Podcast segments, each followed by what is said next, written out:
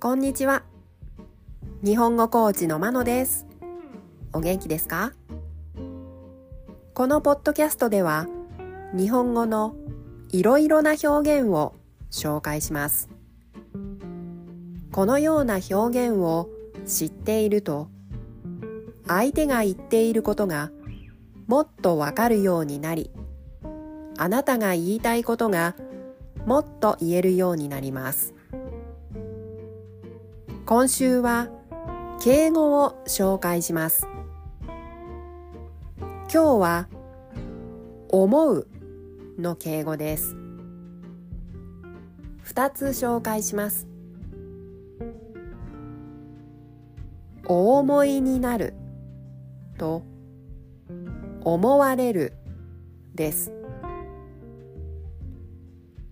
お思いになると思われるは自分以外の人が思う場合に使います。例文です。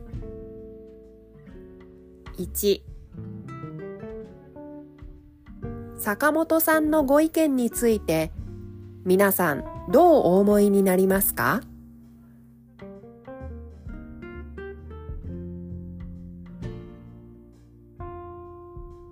？2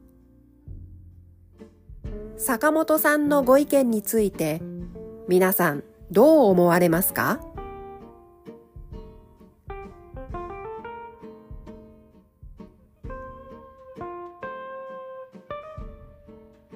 ？3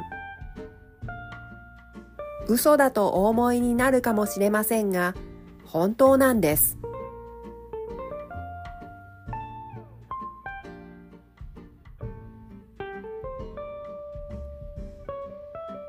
4嘘だと思われるかもしれませんが、本当なんです。